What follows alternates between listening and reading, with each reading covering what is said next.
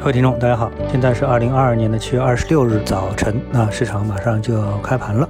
那我们来看一下啊，目前市场的状态怎么样？那么这个决定呢，我们在市场当中应该是持什么样的一个看法？就是多头的看法还是空头的看法啊？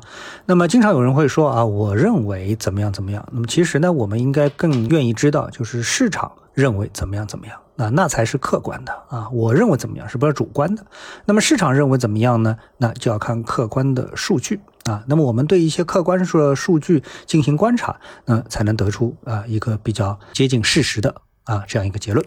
那么今天呢，我们从三个角度来看啊，市场有哪一些真相？那么第一个呢，啊，我们看到就是市场的成交量。那我们就知道，前一段时间呢，我们整个市场是呈一个上升的趋势。那么市场连续啊多少个交易日，比如说十几个交易日、二十个交易日，那成交金额呢，一直是在一万亿水平之上。啊，那么最高的时候可能接近一万三千、一万五千亿啊。那么在这种情况下面，我们当然认为市场啊很热，交投非常的活跃，多空不断的在进行转换，增量资金不断的入场啊，这是我们轻易能够得出的结论。所以市场呢是趋势性向上。那么现在这个市场成交量是多少呢？我们看到两市加在一起成交量呢只有八千六百亿多一点。啊，那么这个数字就说明市场现在交投不活跃了，多空都非常的谨慎啊，增量资金不多，大家对这个市场的一个趋势，特别是向上的趋势啊，是持怀疑态度的。那么市场非常谨慎，这个成交金额的数据就能说明这样的一个问题啊。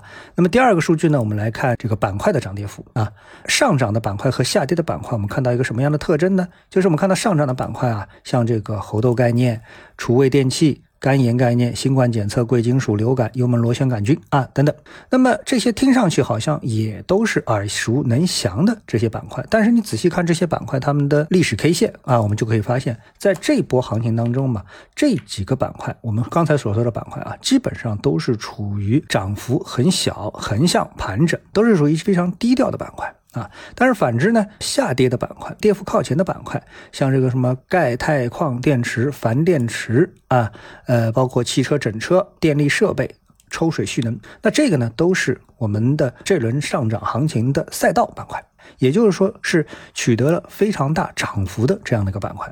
所以呢，两相对比之后呢，你就发现其实还是说明一个问题，什么？市场非常谨慎，资金不敢追高，那么只能干嘛？只能是逢低吸纳啊。就是是一种规避风险的一种操作，所以呢，也就是显然这个板块涨幅啊，告诉我们现在市场啊也是呈现出一个谨慎的姿态啊。好，那我们再来看第三个证据。第三方面呢，我们看到有这么一个基金，这个基金的名字呢叫金元顺安元起基金。呃，我们都知道，一般基金啊，它的申购的这个门槛啊是一百万，对吧？如果是私募基金是一百万。然后呢，这支基金呢，它呢因为是公募基金，所以呢，它呢这个门槛呢是可以自己来规定的。那以往大家我们说呃没发现过啊，因为一般大家给一个差不多的数字，长时间都不会发生改变。特别是公募基金，你想怎么申购都可以啊。但这支基金呢，由于它过往的业绩啊非常好啊，它的业绩呢在近一周是百分之五点三幺。啊，那么在这这一周的行情当中，能够取得这样的一个基金的净值的增幅，已经是相当不错了，对吧？近六个月是百分之二十四，近一年是百分之五十五，近两年是百分之一百零三，近三年是百分之一百八十九这样的一个数据。所以呢，一看看上去你就知道啊，这是一个非常优秀的基金。那么就这样一个基金呢，然后呢，它在近半年的时间当中呢，连续的出申购金额的限额公告啊。从最初，也就是二零二一年的十二月十五日，他第一次发布限购公告，限购是十万元。然后呢，到了第二次限购呢是五万元，十二月二十二号。然后到了一万元，然后一月七号到了两千元。然后呢，这个一月二十二号是一百元，到了七月二十五号啊，限购是五十元啊。你不是说这个五十元是什么？是五十以上啊，你都可以申购，不是，是五十以下，你单次只能申购五十块。第一次十万呢，就是单次能申购十万块。也就是说，这个它的申购规模越来越小。就是说，比如说你有一个亿的资金，或者你有几百万的资金，那看到这个什么限购五十块啊，那你就没法限购了，对不对？那实际上它表达的意思就是说，你别来认购我的基金。那么大家都知道，基金主要是靠什么？基金管理费过日子的，对吧？那么基金规模越大，基金管理费挣的又越多。那么为什么这家基金它不希望别人去投资它呢？那么我们从只能从另外一个角度去看。原因。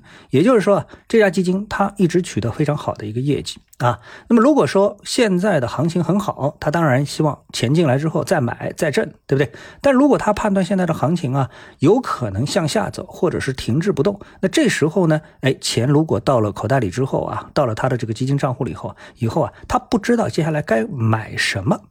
啊，那这种情况呢，其实我们经常啊也会看到，从巴菲特啊啊，或者是其他的一些基金身上啊，看到过这样的一种现象。为什么呢？就比如说巴菲特啊，持有历史上最高纪录的现金，为什么？因为他找不到可以买的标的啊。然后呢，哎，说巴菲特开始大举买入了啊，说啊，巴菲特找到可以买的东西了，对吧？你这个很好理解。所以呢，我们说这个基金呢，哎，他现在干了一件，就是说你给我钱，但是我不知道买什么，所以呢，你就别给我钱。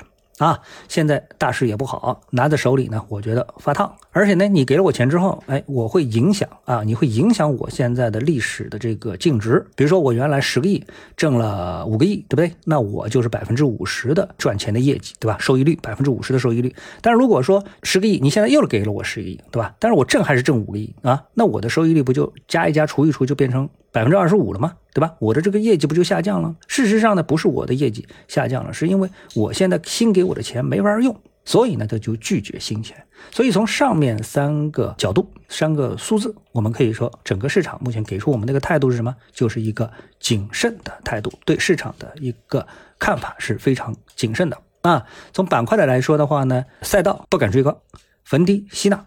坟地吸纳是不是就一定涨呢？大家都知道，这也是不一定的啊。这就是目前市场的一个现状。好，谢谢各位收听。那么今天的早盘的节目呢，我们就到这里。我们下次的节目时间再见。